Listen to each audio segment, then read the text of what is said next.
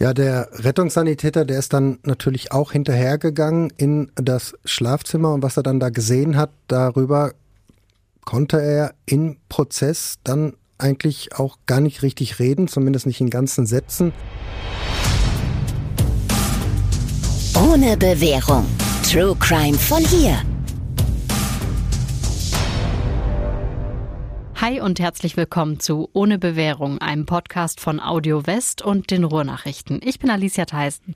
Und ich bin Nora Wager und wir sprechen in unserem Podcast über Kriminalfälle hier aus der Gegend und natürlich die Gerichtsprozesse dahinter. Und deswegen ist heute wieder bei uns unser Gerichtsreporter Jörn Hartwig. Hi Jörn. Hi Nora. Hi Alicia.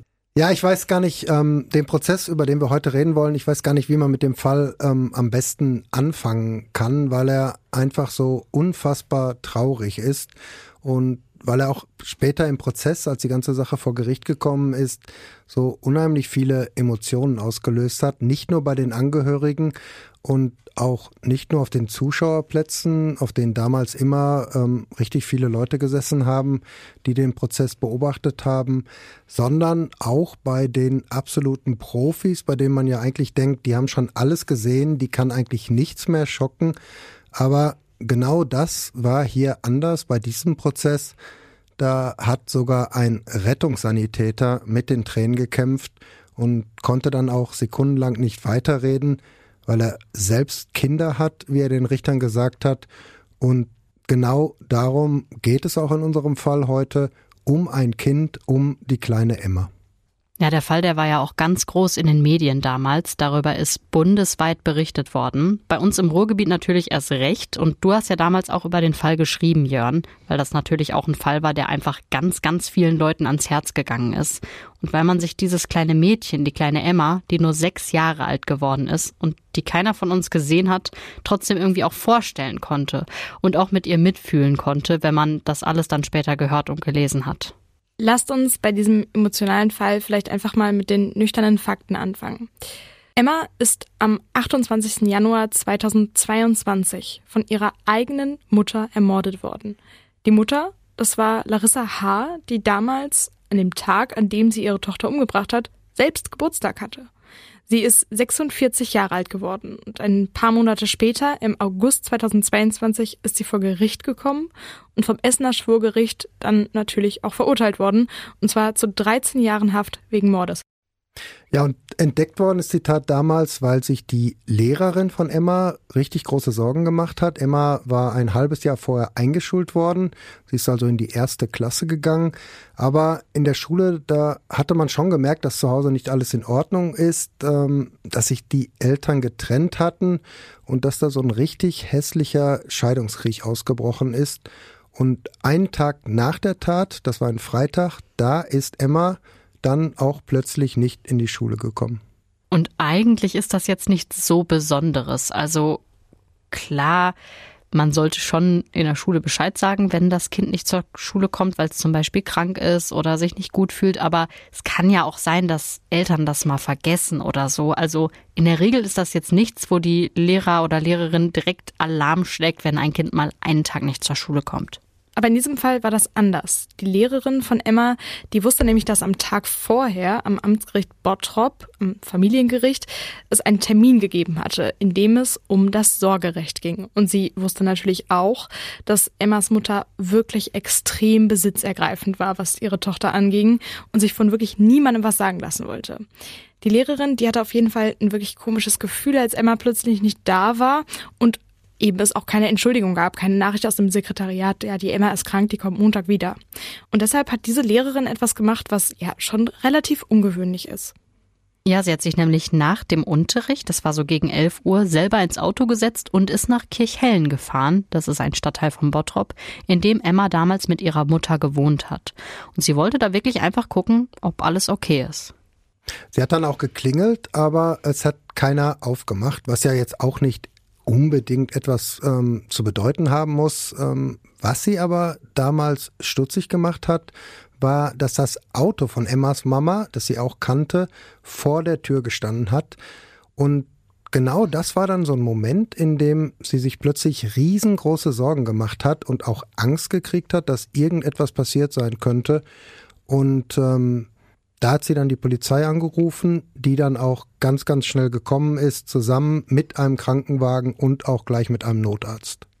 Larissa H., die hat damals mit Emma in einem Dreifamilienhaus gewohnt, in der dritten Etage, direkt unterm Dach.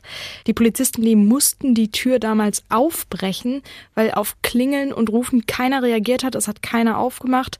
Und da war dann eigentlich schon allen ziemlich klar, okay, da ist irgendwas Schreckliches passiert. Ja, wir haben ja gerade schon über den Rettungssanitäter gesprochen, an den ich mich wirklich noch ähm, gut erinnern kann.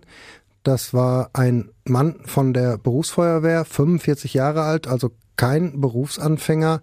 Der hat den Richtern damals gesagt, wie das alles abgelaufen ist. Er hat gesagt, wir haben damals den Einsatz gekriegt, Kind in Lebensgefahr, was man natürlich eigentlich noch gar nicht wissen konnte, weil man ja noch gar nicht in der Wohnung war. Es gab ja nur diesen Verdacht der Lehrerin, dass etwas Schlimmes passiert sein könnte. Auf jeden Fall ist der Rettungswagen, auf dem er damals war, dann natürlich auch so schnell wie möglich mit Blaulicht, mit Martinshorn zu der Adresse nach Kirchhellen gefahren, zu der Wohnung der Mutter. Er ist dann selbst mit dem Notarzt in die Wohnung rein und hat dann sofort auf dem Fußboden Bluttropfen gesehen, vom Badezimmer bis zu einer Frau, die nackt auf dem Boden lag, die zwar bei Bewusstsein war, aber offenbar nicht richtig aufnahmefähig. Einer der Polizisten, der ist dann an ihr, also an dieser Frau vorbeigegangen ins Schlafzimmer und dann hat er auch schon gerufen, ich habe das Kind. Aber es war zu spät. Oh, das ist einfach so, so, so schlimm, weil ich mir gerade vorstelle, wie selbst diese gestandenen ähm, Rettungssanitäter und Polizisten ja total aus der Kalten erwischt werden. Weil klar, die wissen, es kann was passiert sein, aber im besten Fall ist es ja so, da ist einfach eine Lehrerin, die aufmerksam ist, merkt, das Kind ist nicht in der Schule und ja, vielleicht ist die Mutter einfach in Urlaub gefahren mit dem Kind oder was weiß ich. Also es muss ja nichts Schlimmes sein. Und dann kommen die in diese Wohnung und das ist ja wirklich absoluter Horror, was die dann da finden. Ja, der Rettungssanitäter, der ist dann natürlich auch hinterhergegangen in das Schlafzimmer und was er dann da gesehen hat, darüber konnte er im Prozess dann eigentlich auch gar nicht richtig reden, zumindest nicht in ganzen Sätzen. Er hat gesagt, ich stand vor dem Bett, das Bild, das kleine Mädchen, das da auf dem Bett gelegen hat, blutüberströmt, in einer Blutlache mit einem Kuscheltier im Arm. Das waren ähm, damals seine Sätze. Und als er diese Sätze gesagt hat, das war dann auch genau der Moment, in dem er erstmal nicht mehr weiterreden konnte. Später hat er dann noch gesagt, ich war absolut am Ende, ich habe eine Tochter im gleichen Alter. Hm, der Notarzt, der damals direkt neben ihm war, der konnte natürlich nichts mehr machen, der konnte nur noch den Tod der kleinen Emma feststellen. Die Sechsjährige war wohl auch schon länger tot, die äh, Leichenstarre hatte nämlich schon eingesetzt. Wenn man sich das so vorstellt, das kleine Mädchen Blut überströmt, aber dann trotzdem mit einem Kuscheltier im Arm, da könnte man ja irgendwie denken, dass Emma nach der Tat, so perfide das auch klingt, extra so hingelegt worden ist. Ja, aber genau so war es wohl auch. Davon sind die Richter am Ende auf jeden Fall ausgegangen. Im Urteil haben sie dazu gesagt, das Mädchen ist regelrecht drapiert worden, obwohl das natürlich ein bisschen komischer Begriff ist, den man ja eigentlich benutzt, wenn man über festlich gedeckte Tische spricht. Aber sie haben sich damals so ausgedrückt. Es war dann also wirklich so, Emma ist auf den Rücken gelegt worden, den Kopf auf zwei Kopfkissen und dann ist ihr eben noch das Kuscheltier, über das wir ja gerade schon gesprochen haben, in den Arm gelegt worden. Wir haben ja auch gerade schon gesagt, dass im Flur eine nackte Frau lag auf dem Fußboden. Und das war natürlich Larissa H., Emmas Mutter. Sie war auch verletzt. Sie hatte nämlich versucht, sich die Pulsadern aufzuschneiden. Daher kamen auch die Blutstropfen, die überall auf dem Boden waren, die die Polizisten und der Sanitäter gesehen haben. Aber das waren nur oberflächliche Verletzungen, die Larissa H. da hatte. Später im Krankenhaus konnten die relativ einfach behandelt werden. Die Rettungssanitäter und auch der Notarzt, die haben sich damals natürlich trotzdem erstmal um Larissa H. gekümmert, weil für Emma, da konnten sie ja wirklich nichts mehr tun. Ja, Larissa H., die hat gestöhnt, gestammelt, die hat die Augen aber immer noch offen. Die Rettungssanitäter, die haben sie dann auf eine Trage gelegt, nach draußen gebracht zum Krankenwagen. Aber da ist dann auch wieder was passiert. Larissa H. ist nämlich plötzlich richtig aggressiv geworden und hat versucht, von der Trage runterzukommen und sie hat auch versucht, einen der Rettungssanitäter zu schlagen. Was sie natürlich total geschockt hat, ähm, das hat der Rettungssanitäter, der vor Gericht vernommen worden ist, dann auch gesagt im Prozess, was man sich ja auch vorstellen kann, weil sie ja vorher noch da lag, wie so ein Häufchen Elend am Boden. Die Rettungssanitäter oder dieser Rettungssanitäter, der war vor Gericht dann auch ganz ehrlich, der hat gesagt, natürlich waren wir dann auch ein bisschen ruppiger, ähm, was man sich natürlich auch vorstellen kann, weil die natürlich unter diesem Eindruck äh, noch gestanden haben, dass da gerade ein ganz kleines äh, Mädchen umgebracht worden ist. Und ähm, er hat dann gesagt, natürlich haben wir dann Larissa H. auch ein bisschen fester angefasst. Wir wollten ja auch nicht von ihr geschlagen werden. Aber das war dann so ein Moment, in dem sie plötzlich ganz, ganz klar reagiert hat, zumindest aus seiner Sicht. Da hat sie nämlich gesagt, von Ihnen, von Ihnen möchte ich den Namen wissen. Ja, es klingt im ersten Moment so, als wollte sie den Namen haben, damit sie sich am Ende beschweren kann über den Rettungssanitäter. Und wenn man in diesem Moment als allererstes dran denkt, ja, dem, da brauche ich jetzt den Namen, um mich später zu beschweren, das wirkt dann doch so, als wäre sie vielleicht klarer gewesen, als das im ersten Moment gewirkt hat. Ja, sie ist am Ende ja auch nicht als komplett schuldunfähig eingestuft worden. Die Richter, die sind also nicht davon ausgegangen, dass sie gar nicht mehr wusste, was sie getan hat. Sie haben sie nur als vermindert schuldfähig eingestuft, so heißt das vor Gericht. Deshalb ähm, sind ja auch nur in Anführungszeichen 13 Jahre Haft verhängt worden, statt einer lebenslangen Haftstrafe, was bei Mord ja normalerweise der Fall ist. Bevor wir aber darauf eingehen, lasst uns mal ganz zum Anfang gehen, damit man vielleicht noch so ein bisschen verstehen kann, was da eigentlich passiert ist, warum die kleine Emma sterben musste. Man weiß ja, dass ihre Mutter Larissa H. auch keinen einfachen Start ins Leben hatte. Sie ist schon mit 17 zu Hause ausgezogen, mit Unterstützung des Jugendamtes, weil es offenbar große Probleme mit ihren Eltern gegeben hat. Vor allem aber wohl mit ihrem Vater, der auch gewalttätig gewesen sein soll. Ihr Bruder ist wohl schon ziemlich früh in die Drogenszene abgerutscht und auch schon mit 32 Jahren gestorben an einer Überdosis Heroin, was Larissa H. damals sicherlich alles ziemlich belastet haben muss. Und auch wenn das jetzt im ersten Moment klingt, als wäre das ja wirklich eine absolute Horrorbiografie, zumindest nach außen hin hat man das erstmal überhaupt nicht gemerkt, weil sie dann eigentlich doch eine ziemliche Bilderbuchausbildung hingelegt hat. Sie hat Abitur gemacht, dann ein einjähriges Praktikum als Erzieherin, danach hat sie studiert, Pädagogik, sie hat auch das Studium abgeschlossen und dann sogar noch eine Lehre zur Bankkauffrau obendrauf gelegt und auch abgeschlossen. Und danach lief, zumindest beruflich, auch erstmal alles super. Ja, sie war dann nach dieser Banklehre ein Jahr in Kanada, da hat sie Work and Travel gemacht, sie ist also gereist und hat zwischendurch gejobbt, weil sie, so hieß es dann auch später, weil sie ihre Fremdsprachenkenntnisse verbessern wollte. Dann hat sie sogar ein Jahr auf Island gearbeitet mit schwer erziehbaren Kindern, das war von 2009 bis 2010. Ja, und das war dann auch der Bereich, in dem sie geblieben ist. Sie hat zuletzt zwar nicht mehr mit Kindern gearbeitet, aber mit Jugendlichen und jungen Erwachsenen im Bereich der Aus- und ähm, Weiterbildung. Aber auch wenn das nach außen hin alles sehr gut klingt, Larissa H. war krank, also schon seit ihrer Jugendzeit hat sie unter Depressionen gelitten. Zwar nicht ständig, aber die sind immer wieder gekommen. Und sie ist auch fast durchgehend in Behandlung gewesen, seit sie 23 Jahre alt ist und hat auch immer Medikamente genommen, Antidepressiva und zuletzt dann auch Beruhigungsmittel.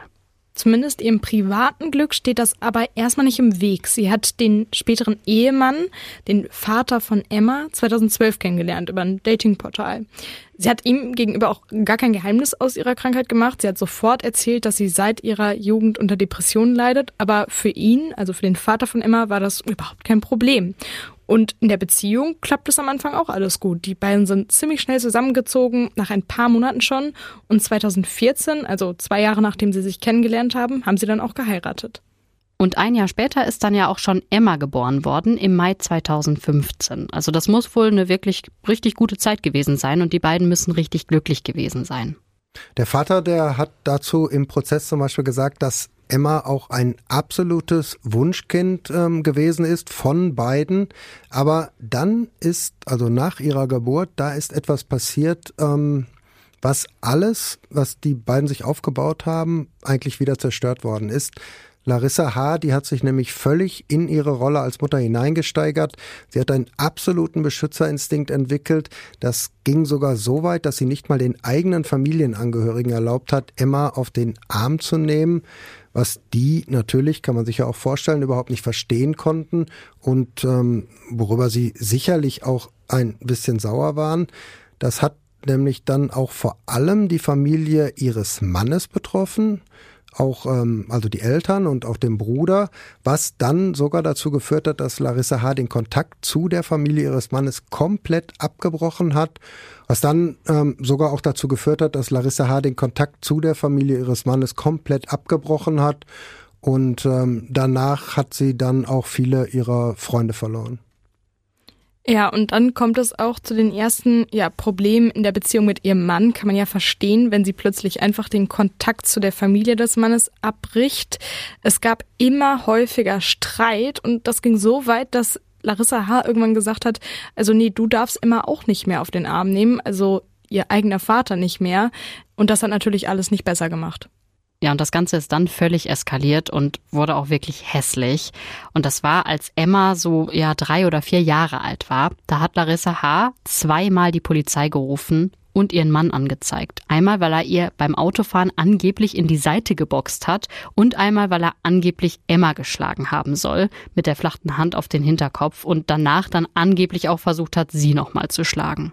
Für Emmas Vater, da hat das dann auch immer richtig massive Konsequenzen, obwohl sich die Streits bei ihm immer ein bisschen anders anhören. Also zum Beispiel bei der Sache mit dem Auto, da hat er gesagt, meine Frau, die hat mir während der Fahrt bei einem Streit ins Lenkrad gegriffen und deshalb habe ich sie weggeschubst, aber ich habe sie nicht geboxt. Und Emma, die würde ich auf gar keinen Fall schlagen. Aber gegen ihn ist dann trotzdem in beiden Fällen erstmal ein zehntägiges Rückkehrverbot verhängt worden. Das gehört zum Gewaltschutzgesetz. Das soll halt Frauen und Kinder vor der Gewalt von Männern schützen. Das macht man, bevor man überhaupt irgendwas aufklärt, um quasi erstmal Abstand herzustellen und Sicherheit. Ja, und ähm, er hat sich dann auch daran gehalten. In beiden Fällen ist er zehn Tage lang nicht zurück in ähm, die Wohnung gekehrt, obwohl er, wie gesagt, das alles immer bestritten hat, dass da was passiert ist. Und man muss auch sagen, aus beiden Anzeigen ist überhaupt nichts geworden. Beide Verfahren sind eingestellt worden. Es gab also kein Gerichtsverfahren, gar nichts. Bei der Sache im Auto, die da angeblich passiert sein soll, da hat Larissa H. später sogar selbst gesagt, der Fall ist für mich erledigt, ähm, da ist gar keine Anklage erhoben worden. Und im zweiten Fall ähm, war das ähnlich. Da hat die Staatsanwaltschaft, also von ihrer ähm, Seite aus, das Verfahren ähm, ziemlich schnell wieder eingestellt, weil es überhaupt gar keinen hinreichenden ähm, Tatverdacht gab, so heißt das dann juristisch. Aber gut, hier ist auf jeden Fall der Punkt erreicht, wo man sagen muss, das mit der Ehe, das kann so nicht weitergehen. Vor allem, weil Larissa H. ihrem Mann dann auch noch jeglichen Kontakt zu Emma verboten hat. Und was ja dann folgte, das war wirklich ein richtig, richtig hässlicher Scheidungskrieg, bei dem es vor allem um Emma ging. Also wer darf sie wie lange haben? Vor allem Larissa H. hat sich da komplett quergestellt, weil sie ihre Tochter nur für sich haben wollte und wenn es nach ihr ging, sollte der Vater sie gar nicht sehen. Sie ist dann ja auch ausgezogen, natürlich zusammen mit Emma, in die Wohnung in Kirchhellen, wo dann später auch die Tat passiert ist. Larissa H., die hat sogar noch versucht, vor Gericht ein Annäherungsverbot durchzukriegen. Das hätte dann bedeutet, dass Emmas Vater sich Larissa H. und Emma gar nicht mehr nähern darf. Der Richter, der das damals entschieden hat, der hat dann aber gesagt, nee, keine Chance. Ein Annäherungsverbot, das muss man rechtlich auch begründen. Und äh, dazu ist es dann nicht gekommen, weil sowas geht nur, wenn es Gewalt oder Bedrohung vorher mal gab. Aber das war ja hier nicht der Fall. Ja, aber weil das eben alles so schwierig war und weil die beiden sich so stark gestritten haben, ist damals dann der Sozialdienst katholischer Frauen eingeschaltet worden, der eine Vermittlerrolle einnehmen sollte, also so ein bisschen regeln sollte, dass diese Familie nicht komplett auseinanderbricht.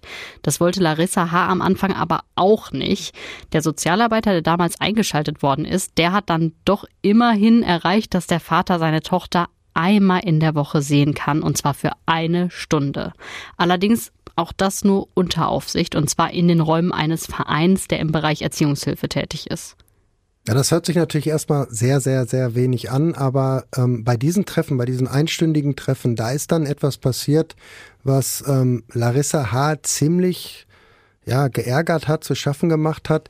Die Treffen zwischen Emma und ihrem Papa, die sind nämlich so gut verlaufen, dass Emma sich ziemlich schnell gewünscht hat, mehr Zeit mit ihrem Vater zu verbringen, was dann auch passiert ist. Die Vater-Tochter-Treffen, die sind verlängert worden auf zwei Stunden pro Woche. Vor allem auch, weil Emma sich das gewünscht hat. Sie hat nämlich gesagt, eine Stunde, das ist viel zu wenig, da habe ich überhaupt keine Zeit zum Spielen. Und ähm, dann wieder ein Schritt weiter, ähm, da sind die Treffen dann verlegt worden aus den Räumlichkeiten dieses Vereins heraus, und zwar in die Wohnung des Vaters. Ja, und am Anfang, da war noch eine Psychologin mit bei den Treffen dabei, auch in der Wohnung des Vaters. Aber auch darauf hat man dann irgendwann verzichtet und Emma konnte dann wirklich mal mit ihrem Papa alleine sein. Die Psychologin, die hat den Eltern damals dann auch mal vorgeschlagen, dass es zumindest aus ihrer Sicht gut wäre, wenn Emma auch mal über Nacht bei ihrem Vater bleiben könnte. Dagegen hat sich Larissa Haber total gesperrt. Sie muss der Psychologin damals dann sowas gesagt haben wie, was wissen Sie denn schon? Ich bin die Mutter, ich bin Diplompädagogin, ich weiß ja wohl am besten, was gut für Emma ist und Besuche beim Vater, die sind eindeutig nicht gut für sie.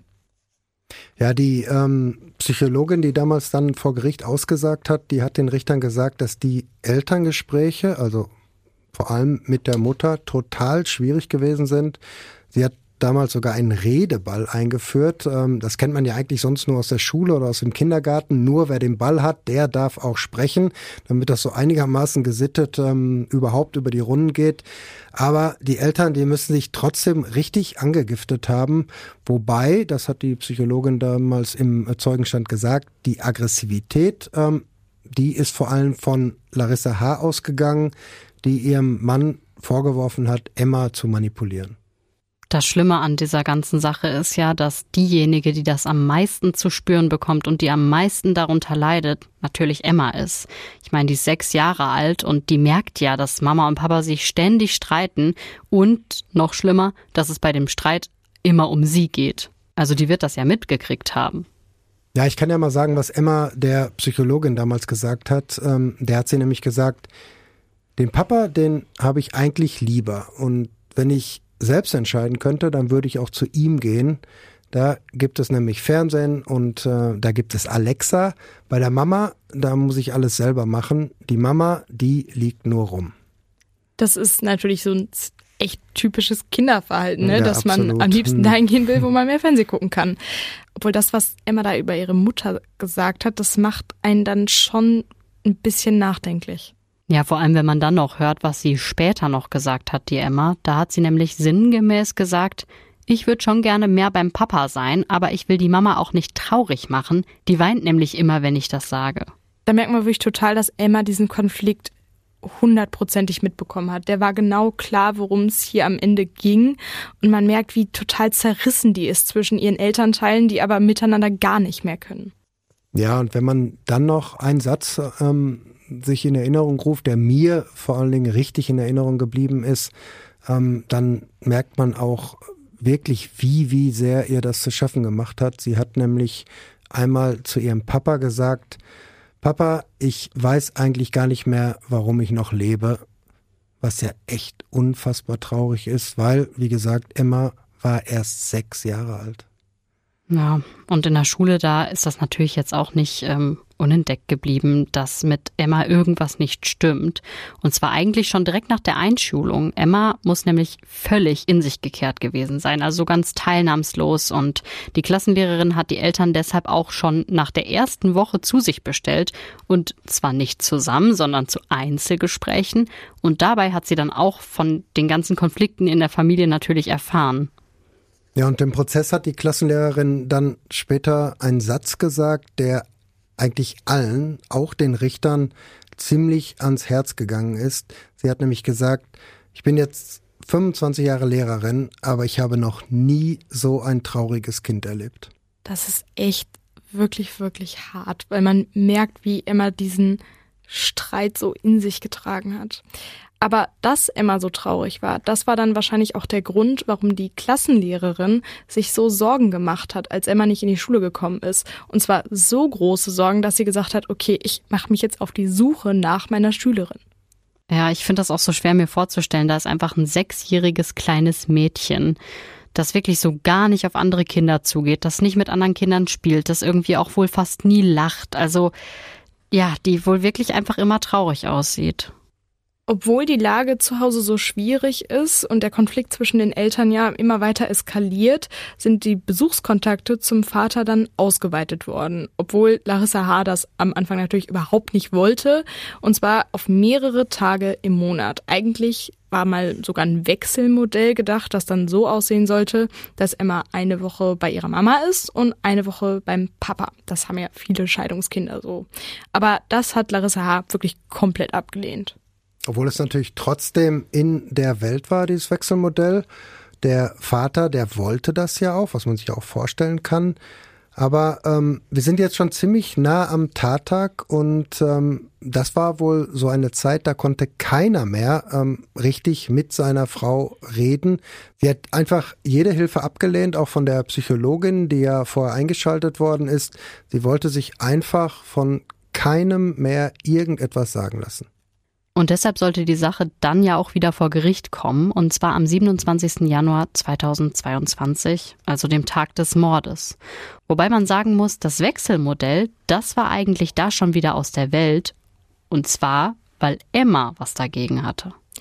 Die Richter am Familiengericht Bottrop, die haben Emma damals nämlich eine eigene Anwältin an die Seite gestellt als sogenannten Verfahrensbeistand. Und weil das Wort Verfahrensbeistand ein bisschen sperrig ist, wird oft auch vom Anwalt des Kindes gesprochen.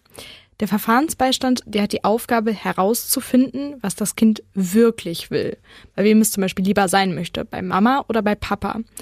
Dabei muss natürlich genau geprüft werden, ob das auch stimmt stimmt, was das Kind sagt. Das kann ja auch sein, dass es von einem Elternteil beeinflusst wird, so nach dem Motto, hier kannst du immer mehr Fernseh gucken oder hier gibt's geilere Süßigkeiten oder so. Da muss der Anwalt oder die Anwältin genau aufpassen. Was auf jeden Fall nicht stimmt, ist, dass Kinder ab einem bestimmten Alter selbst entscheiden können, bei wem sie lieber leben möchten, bei Mama oder bei Papa oder ob sie vielleicht gar nicht bei ihren Eltern sein möchten. Das Gericht entscheidet immer alleine nach dem Kindswohl. Das heißt, die Richter entscheiden allein, was aus ihrer Sicht für das Kind am besten ist, selbst wenn zum Beispiel das Kind im ersten Moment gar nicht dafür ist. Ab 14 Jahren werden die Kinder dazu zwar selber angehört, aber das heißt dann nicht, dass der Richter genauso entscheidet. Wenn es natürlich keine Bedenken gibt und das Kind wohl auch nicht gefährdet ist, dann wird meistens schon so entschieden, wie das Kind das möchte.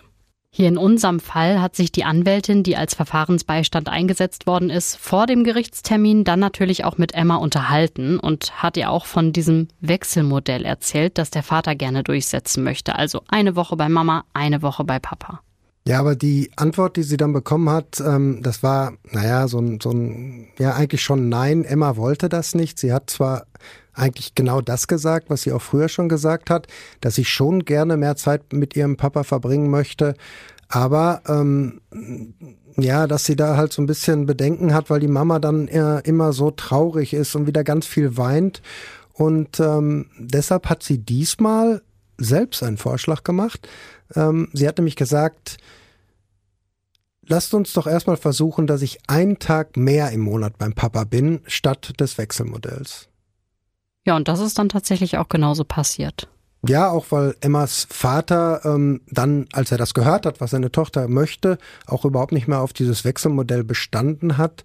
Ähm, er war damit erstmal zufrieden, dass er sie einen Tag länger hatte im Monat. Seine Frau, die hat auch zugestimmt ähm, bei diesem Gerichtstermin, obwohl sie am Anfang natürlich total dagegen war und sich gegen alles gesperrt hat. Sie hat dann eingelenkt. Ähm, das hing aber vor allem damit zusammen, dass zwei Personen wohl so ein richtig ernstes Wort mit ihr gesprochen haben. Erst der Familienrichter, ähm, der überhaupt kein Verständnis dafür hatte, dass sich Larissa H. gegen diese Mini-Ausweitung, was anderes ist es ja nicht, eine Mini-Ausweitung des Umgangsrechts ähm, gesperrt hat. Und dann auch noch ihre eigene Anwältin, die ihr wohl sowas gesagt hat wie, du musst aufpassen, dass du hier nicht einen komplett schlechten Eindruck hinterlässt. Das ist ja auch schon schlimm, dass man so ein bisschen das Gefühl bekommt, dass Emma nicht wirklich das sagt, was sie möchte, nämlich dass sie lieber bei Papa sein möchte, sondern dass sie die ganze Zeit darauf guckt, wie geht's denn der Mama damit und die Mama weint so viel, also dass sie sich mit ihren sechs Jahren schon Gedanken darum macht, wie es ihrer Mama geht. Das finde ich schon echt, ja, dass Schlimm. Sie, sie eigentlich die diplomatische in dem Fall mhm. jetzt ist, weil das war ja ihre Idee. Er kommt dann bleibe ich vielleicht einen Tag länger beim Papa, dann sind vielleicht alle glücklich und gar nicht auf sich selbst guckt. Mhm. Und ähm, was man vielleicht auch wissen muss, ist, dass Emmas Anwältin bei diesem Gerichtstermin zum ersten Mal auch die psychische Verfassung von Larissa Hart zur Sprache gebracht hat. Sie hat nämlich gesagt, dass man aufpassen muss, dass sich das nicht auf die seelische Verfassung von Emma auswirkt. Was ja nichts anderes heißt, als dass sie in Frage gestellt hat, ob die Mutter überhaupt noch die richtige Person ist, um sich um die Sechsjährige zu kümmern. Was ja auch gut zu den Sachen passt, die Emma so erzählt, dass die Mama immer nur rumliegt und weint und sowas. Ja, und das war ja dann wohl auch das, was Larissa H. völlig fertig gemacht hat ähm, im Prozess, da haben ihre Anwälte, ihre Verteidiger damals eine Stellungnahme verlesen. Das sollen ihre Worte, also Larissa Haas Worte gewesen sein, ähm, die da vorgelesen worden sind. Also das, was sie den Verteidigern erzählt hat. Und darin ähm, hieß es zum Beispiel, dass sie nach der Gerichtsverhandlung im Auto zusammengebrochen ist, dass sie das Gefühl hatte, bei dieser Gerichtsverhandlung völlig untergebuttert worden zu sein, dass der Richter sie gar nicht richtig zu Wort hat kommen lassen und ähm, ja, dass das für sie eine totale Niederlage war, obwohl es ja, wie gesagt, nur ein Tag im Monat mehr war, den Emma jetzt ähm, ab jetzt bei ihrem Vater verbringen sollte. Aber, und da bin ich bei dem, was du gerade gesagt hast, sie hatte wohl einfach Angst, ähm, dass ihr das Sorgerecht irgendwann komplett entzogen werden könnte. Ähm, nach dem, was damals verlesen worden ist, war sie so voller Wut und Hass, dass sie sogar überlegt hat, sich umzubringen oder alternativ ihren Mann umzubringen und mit Emma ins Ausland zu flüchten die Überlegung, die verwirft sie dann aber doch relativ schnell wieder. Sie ist dann nach der Verhandlung erstmal zu einem ja, relativ einsamen Parkplatz gefahren in der Nähe von einem kleinen Wäldchen. Sie hat dann im Auto laut geschrien, geweint. Sie ist dann ausgestiegen, in ein paar Schritte gelaufen, weil ihr das wohl früher ja angeblich immer geholfen hat. Komm, ein bisschen raus, frische Luft. Aber an diesem Tag hilft ihr das nicht. Ja, zumindest hat sie das den Richtern im Prozess so erzählt über ihre Verteidiger. Ähm, sie hat gesagt, dass sie sich wie ein Zombie gefühlt hat damals, ähm, dass sie nicht mehr in sich drin war, dass das ähm, ihr Körper wie eine Hülle war, sich so angefühlt hat. Sie muss sich dann aber trotzdem wieder einigermaßen beruhigt haben, weil sie danach ja in der OGS, also in der Nachmittagsbetreuung der Grundschule, angerufen hat und gesagt hat, dass die Emma heute mal früher abgeholt wird, was sie dann auch gemacht hat. Ja, und die beiden, die sind dann erstmal zum Bäcker gefahren und haben Kuchen gekauft, weil es war ja Larissa Haas Geburtstag. Und danach ging es dann weiter zu ihrer Mutter, wo ein bisschen gefeiert werden sollte. Ihre Schwester war auch da, mit der Emma dann auch herumgetobt hat, gespielt hat. Aber Larissa H. selbst war offenbar völlig fertig. Sie hat die meiste Zeit im Bett ihrer Mutter gelegen, hat ähm, am ganzen Körper wohl gezittert und ja, die anderen haben quasi ihren Geburtstag gefeiert. So richtig lange bei der Oma von Emma waren die beiden dann auch nicht. Larissa H. ist am Nachmittag schon wieder mit Emma nach Hause gefahren. Die ganze Situation muss für ihre Mutter, also für die Mutter von Larissa H. und für die Schwester schon ziemlich seltsam gewesen sein. Haben sich die beiden eigentlich keine Gedanken gemacht? Irgendwie, ja, die Larissa, die war heute irgendwie komisch? Ich glaube schon, die haben sich bestimmt Sorgen gemacht, aber so genau wissen wir das nicht. Die Eltern und auch die Schwester von Larissa H., die haben vor Gericht die Aussage komplett verweigert. Das heißt, sie haben nicht als Zeugen ausgesagt, was ja auch ihr Recht ist. Angehörige, nahe Angehörige, die dürfen die Aussage eher verweigern. Ja, aber was wir auf jeden Fall sagen können, ist, dass es Larissa H. wirklich nicht gut ging an diesem Tag. Und ähm, sie hatte an dem Tag und auch am Abend ziemlich viele Medikamente genommen, deswegen Antidepressiva und auch Beruhigungsmittel aber die scheinen nicht so geholfen zu haben. Ja, sieht zumindest so aus. Die beiden, die haben dann zu Hause erstmal ein bisschen Fernsehen geguckt. Dann sind sie zusammen in die Badewanne gegangen, weil Larissa H. sich gedacht hat, dass sie das zumindest beruhigen kann, das warme Wasser. Emma, die hat sogar Spielzeug mit in die Wanne genommen. Also bis zu dem Zeitpunkt eigentlich alles noch normal. Ähm, zumindest, ja, für das kleine Mädchen, für Emma. Ne? Sie geht mit Mama in die Badewanne mit Spielzeug, also nach dem Baden, da hat Emma sich dann auch ja, ganz normal wahrscheinlich ihren Schlafanzug angezogen. Aber das war dann wohl auch der Moment, in dem Larissa H. beschlossen hat, ihre Tochter zu töten und danach auch sich selbst. Ja, das haben die Richter zumindest so gesagt. Ähm, sie gehen davon aus, dass Larissa H. Ein, ähm, ihrer Tochter Emma ein Becher Cola gegeben hat, in die sie vorher Beruhigungsmittel hineingetan hat aus ihrem eigenen Medikamentenvorrat. Sie hat dann gewartet, bis die Wirkung einsetzt. Dann hat sie Emma genommen, hat sie in die noch volle Badewanne gelegt, im Schlafanzug und dann so lange untergetaucht, bis sie im Todeskampf Wasser eingeatmet hat. Emma, die war aber noch nicht tot, Ihre Mutter hat sie dann im nassen Schlafanzug in ihr eigenes Schlafzimmer getragen, hat sie aufs Bett gelegt und hat ihr dann dreimal mit einem Messer in den Hals gestochen. Ja, und Emma muss sich wohl trotz dieser Beruhigungsmittel, die die Mutter ihr ja gegeben hat, noch irgendwie gewehrt haben oder es vielleicht versucht haben. Sie hatte nämlich leichte Abwehrverletzungen an der Hand, also so, als ob sie in die Klinge des Messers gegriffen hätte.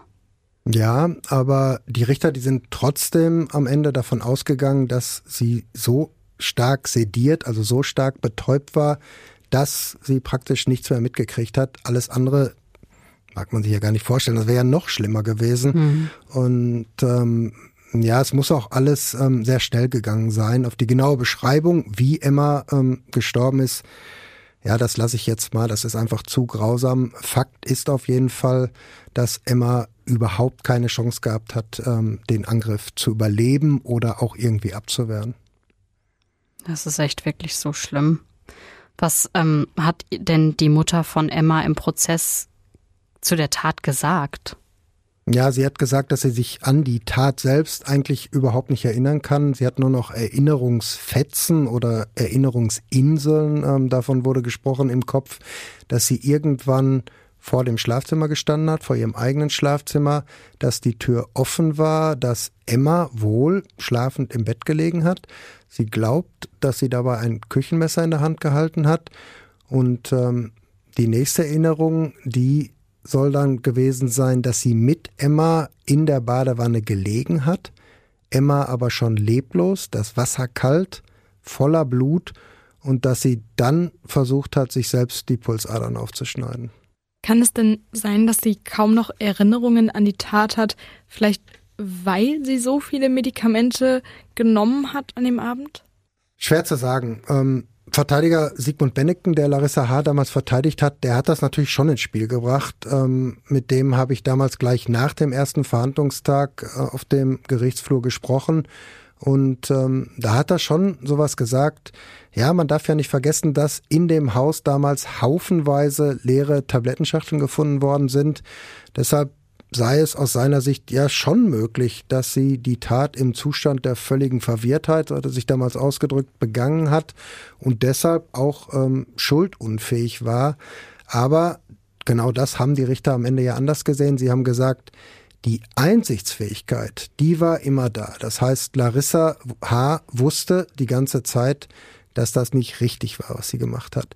Sie konnte ihr Handeln aber trotzdem nicht mehr richtig steuern und deshalb sind sie dann am Ende ähm, insgesamt doch zu einer verminderten Schuldfähigkeit gekommen und damit dann auch zu den 13 Jahren Haft und nicht dem lebenslangen Haft. Hat Larissa H. im Prozess eigentlich überhaupt mal selber was gesagt, also wirklich gesagt, oder hat sie nur über ihre Anwälte gesprochen? Ja, eigentlich hat sie gar nichts gesagt, nur ähm, ganz am Ende in ihrem sogenannten letzten Wort, also kurz vor der Urteilsberatung, da hat sie gesagt, ich kann das alles nicht begreifen. Sonst, ähm, ja, war das schon ein bisschen ein seltsames Bild, ähm, wenn ich so zurückdenke an den Prozess. Sie hat eigentlich immer nur da gesessen, hat mit ihrem ganzen Körper in einer Tour gewippt, von rechts nach links oder von vorne nach hinten, wie so ein Pendel ähm, man konnte auch ihr Gesicht eigentlich fast nie sehen, nur ganz selten mal, weil sie da, also Larissa H. hatte lange Haare und die hat sie immer komplett vor ihrem Gesicht hängen gehabt, wie so eine Art ähm, ja, Gardine. Aber da mussten die Richter ja auch drauf gucken, oder? Weil wenn sie gar nicht anwesend ist, also geistig anwesend, dann müssten die sich ja auch fragen, ob die da nicht irgendwie zusammenklappt oder ob die diesen Prozess überhaupt durchsteht, oder? Also jemand, der angeklagt ist, muss ja schon bei Bewusstsein dem Ganzen folgen können. Ja, man wusste das nicht so richtig. Also dieses Pendel war natürlich schon extrem auffällig, aber in den Pausen Also wenn mal Unterbrechungen waren, da war das zum Beispiel nicht, was natürlich dann auch auf allen aufgefallen ist. Aber genau, du hast schon recht. Also es hat tatsächlich Momente gegeben, ähm, wo man wirklich gedacht hat, jetzt, das war's jetzt, jetzt geht's nicht mehr weiter, jetzt bricht sie gleich zusammen. Ähm, es gab zum Beispiel mal eine Pause, da muss Larissa H. völlig ausgerastet sein, muss herumgeschrien haben, muss sich überall am ganzen Körper gekratzt haben, also schon wirklich sowas, wo man denkt, wow, ne, ähm, was ist jetzt los? Man hat dann natürlich sofort die ähm, Psychiaterin gerufen, die ja immer mit dabei ist ähm, bei dem Prozess die hat die Angeklagte dann auch wieder beruhigen können. Ähm, was dahinter steckte, war wohl, Larissa H. hatte ihre Medikamente entweder nicht genommen oder nicht gekriegt. Auf jeden Fall ähm, konnte es dann doch weitergehen. Aber ähm, was auch passiert ist, während des Prozesses, sie saß, also Larissa H. saß zunächst in Untersuchungshaft. Das war, sie war in einem, in Anführungszeichen, ganz normalen Frauengefängnis. Sie ist aber dann ähm, während des Prozesses verlegt worden in ein ja, Justizkrankenhaus ähm, und zwar da auf eine ganz neue Abteilung, auf die ähm, psychiatrische Abteilung. Es gibt so eine Sache, die diese Tat vielleicht noch unbegreiflicher macht, obwohl das eigentlich kaum geht, weil Larissa H. hatte ja quasi schon Zukunftspläne mit ihrer Tochter. Also die Tat, die war im Januar, aber sie hatte sich schon für Emma und sich die neue Ruhr-Top-Card gekauft. Das ist bei uns im Ruhrgebiet so eine Art Rabattkarte, mit der man dann in ganz, ganz viele Museen und an Ausflugsorte entweder ähm, weniger Eintritt zahlen muss oder halt frei reinkommt. Ähm, sie hatte auch schon eine Jahreskarte für den Zoo in Gelsenkirchen gekauft. Also das passt irgendwie alles nicht so ganz zusammen. Ja, das passte irgendwie alles nicht ins Bild. Die beiden, die hatten auch einen Schrebergarten, sie hatten Kaninchen, zwei Pflegeponys und sie soll auch schon beschlossen haben, eine Karte für das Helene Fischer Konzert zu kaufen. Das war aber erst 2023. Also schon über ein Jahr hat sie das im Voraus geplant und auch eine Mutter-Kind-Kur hat man sich wohl schon überlegt. Ja, und deswegen hat vielleicht auch niemand gedacht, dass das Ganze dann wirklich so schlimm enden würde. Wie ist das Ganze denn dann für Emmas Vater gewesen? Also wie hat der das alles verarbeitet? Ja, der war auch in äh, psychologischer Behandlung und ähm, ja, ganz am Ende in dem Prozess, da ist noch etwas ähm, herausgekommen, was wir auch vorher nicht wussten, was ihm aber wohl richtig ähm, zu schaffen gemacht hat. Er hat nämlich bis heute oder zumindest bis zum Zeitpunkt des Prozesses zum Beispiel überhaupt keine Fotos von Emma gehabt aus der Kindergartenzeit. Ähm, sein Anwalt, der hat im Prozess gesagt, dass Emmas Vater schon versucht hat, ähm, ja, nach dem Tod seiner Tochter da dran zu kommen, dass ihm die Bilder aber nicht herausgegeben worden sind, weil Larissa H. das wohl aus dem Gefängnis heraus über ihre eigene Familie verhindert hat. Das ist so krass. Das heißt, nach allem, was passiert ist, ist die immer noch so voller Wut und Hass auf Emmas Vater? Ja, sieht zumindest so aus, zumindest damals, als der Prozess stattgefunden hat am Landgericht in Essen. Gerichtsprozesse, gerade Mordprozesse sind natürlich immer schwierig und immer ja, emotional auch belastend für alle Beteiligten. Aber gerade dieser Fall eben, weil ja, Emma war halt nur sechs Jahre alt und sie war in dem Fall einfach ein sehr trauriges Mädchen, was so zwischen ihren Eltern stand. Ich kann mir vorstellen, dass das auch für die Richter total schwierig gewesen sein muss. Auf jeden Fall. Das hat ähm, der Vorsitzende Richter des Essener Spurgerichts Jörg Schmidt damals auch gesagt beim Urteil. Er hat gesagt, ja, wir haben als Schwurgericht natürlich immer ähm, mit schlimmen Verbrechen zu tun, die es manchmal auch wirklich schwer machen, die richtigen Worte zu finden. Und dieses Verfahren, das gehört mit Sicherheit dazu.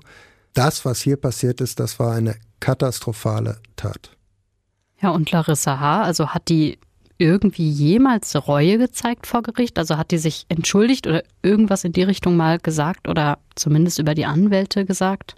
Also vor Gericht gar nicht. Ähm, ihre Anwälte haben das natürlich schon gesagt, ähm, auch zwischendurch mal, ähm, dass sie unfassbar traurig ist darüber, was passiert ist. Aber offiziell, also im Prozess, nein.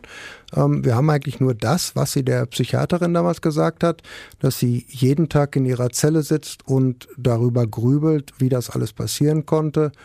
Und ähm, wir wissen das, was ihr Verteidiger Sigmund Benneken damals gesagt hat, nämlich, dass Emma das Liebste war, was sie hatte auf Erden. Ja, wobei das vielleicht nochmal zeigt, was für eine verzerrte Wahrnehmung diese Frau hatte, weil wenn ich mein Kind liebe und mir das das Liebste auf der Erde ist, dann will ich, dass es meinem Kind gut geht, dann will ich, dass mein Kind einen guten Kontakt zu dem Papa hat, selbst wenn ich den Papa überhaupt nicht mehr ausstehen kann, nicht mehr sehen will, aber dem Kind zuliebe würde ich das dann tun als Mutter, damit das Kind halt einfach mit seinem Vater aufwächst.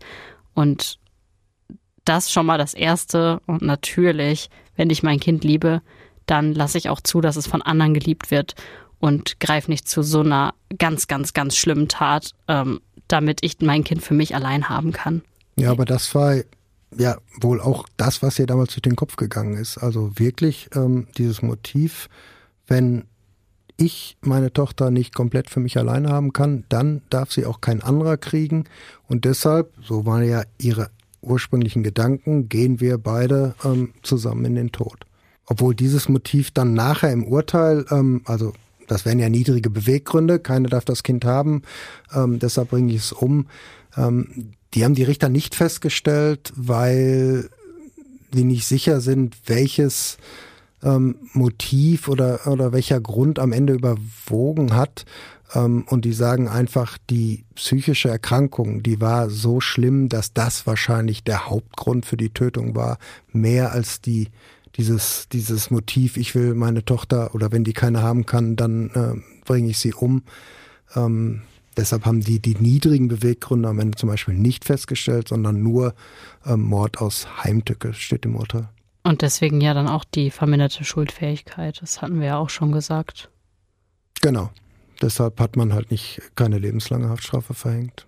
Was ich an dem Fall irgendwie noch bemerkenswert finde, so man, ob so wie man das im Kontext überhaupt sagen kann, aber Emmas Klassenlehrerin, die hat absolut richtig gehandelt und zwar nicht nur als eine Lehrerin, sondern die ist ja viel weiter über ihren Beruf hinausgegangen, als sie gemusst hätte. Das ist absolut nicht selbstverständlich, dass sich eine Lehrerin nach Schulschluss denkt, Gott, dieses Kind, ich kenne die Vorgeschichte des Kindes, die Emma, die war jetzt nur einen Tag nicht da, aber ich mache mir so große Sorgen, dass ich ja quasi irgendwie meinen Feierabend jetzt erstmal beiseite schiebe und sage, nee, ich muss da jetzt hinfahren zu dieser Wohnung.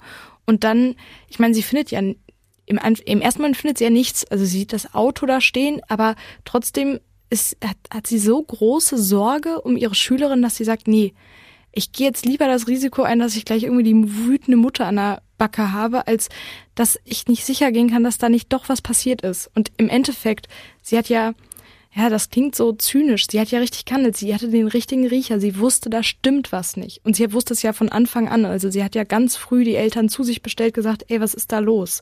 Das heißt, ich finde, das macht es nur noch tragischer, weil Emma hatte ja Leute, die sie wirklich geliebt haben oder an denen wirklich was an ihrem Wohl lag. Ich meine, auch ihr Vater, der hat da ja gesagt, komm, dieses Wechselmodell, ich hätte mir das zwar gewünscht, aber weil Emma jetzt sagt, nee, lieber nur erstmal einen Tag, sage ich jetzt, okay, nee, doch kein Wechselmodell mehr. Ich bin glücklich, wenn ich den einen Tag kriege. Das heißt, Emma war ja nicht quasi alleine, sondern es gab viele, die eigentlich wollten, dass es ihr wirklich gut geht. Und die einzige, die sich am Ende ihr komplett in den Weg gestellt hat, ist die Frau, die gesagt hat, dass sie, ja, dass Emma das Wichtigste auf Erden für sie ist. Das macht diesen ganzen Fall so, ja, einfach nur tragisch. Tragisch und traurig. Ja, vor allen Dingen, weil es ja dann am Ende auch, oder am Ende kann man vielleicht gar nicht sagen, aber weil es so, so schnell gegangen ist. Es gab ja die Alarmzeichen. Eine Psychologin war ähm, eingeschaltet, ein, ein Verfahrensbeistand. Die Lehrerin hat sich Sorgen gemacht. Und trotzdem ähm, ja, war Emma am Ende tot. Ähm, man hätte ja wahrscheinlich gar nicht viel mehr machen können, aber daran sieht man ja nochmal, ja, wie aus, wie diese Tat auch, ja, eigentlich, im Nachhinein kann man natürlich sagen, die hat sich irgendwie angedeutet, das hat sie aufgebaut, aber trotzdem kam die ja für alle aus dem Nichts. Damit hatte ja nun wirklich gar keiner gerechnet. Und ähm, ja, das macht die Sache auch so traurig und ähm, ja, bei der Lehrerin ja auch. Also da muss man sich ja mal ernsthaft fragen, wenn man jetzt zu der Wohnung einer Schülerin fährt und das Auto der Mutter steht vor der Tür, da kann man auch ganz anders denken. Da kann man auch denken, wird schon alles in Ordnung sein, die sind ja zu Hause. Ja. Ne? Aber ähm, sie hatte ja da, ja, ich will nicht sagen so einen siebten Sinn, aber sie hatte einfach Angst um das Kind Und ähm, sie hat ja auch alles richtig gemacht und trotzdem, und das ist das Schlimme, es war zu spät. Ja, sie konnte Emma nicht mehr helfen. Und ich fürchte, so traurig es klingt, aber genau so endet unsere Folge jetzt auch, weil wir werden jetzt hier kein versöhnliches Ende finden, weil einfach ein sechsjähriges Mädchen gestorben ist.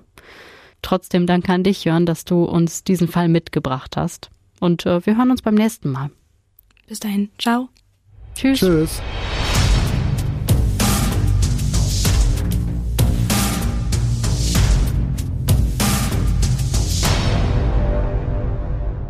Und wenn ihr Fragen habt oder uns einfach mal ein kleines Feedback geben wollt, dann schreibt uns sehr gerne bei Instagram. Da heißen wir ohne Bewährung. Und auch wenn ihr sagt, ey, ähm, ich würde gerne mal eine Bewertung da lassen, macht das sehr, sehr gerne bei Spotify, bei Apple Podcast, wo auch immer ihr uns hört. Das hilft uns immer sehr und wir freuen uns natürlich auch immer über Sterne. Und zum Abschluss, da habe ich noch für alle Dortmunderinnen und Dortmunder oder zumindest Dortmund-Fans unter euch eine Podcast-Empfehlung. Meine Kollegen aus der Dortmunder Lokalredaktion, Bastian Pietsch und Felix Gut, die haben nämlich einen Podcast gestartet, unterm U heißt er. Da bekommt ihr jeden Morgen von Dienstag bis Samstag, ja, euer Podcast-Update mit allen wichtigen Nachrichten aus Dortmund. Also hört gerne mal rein.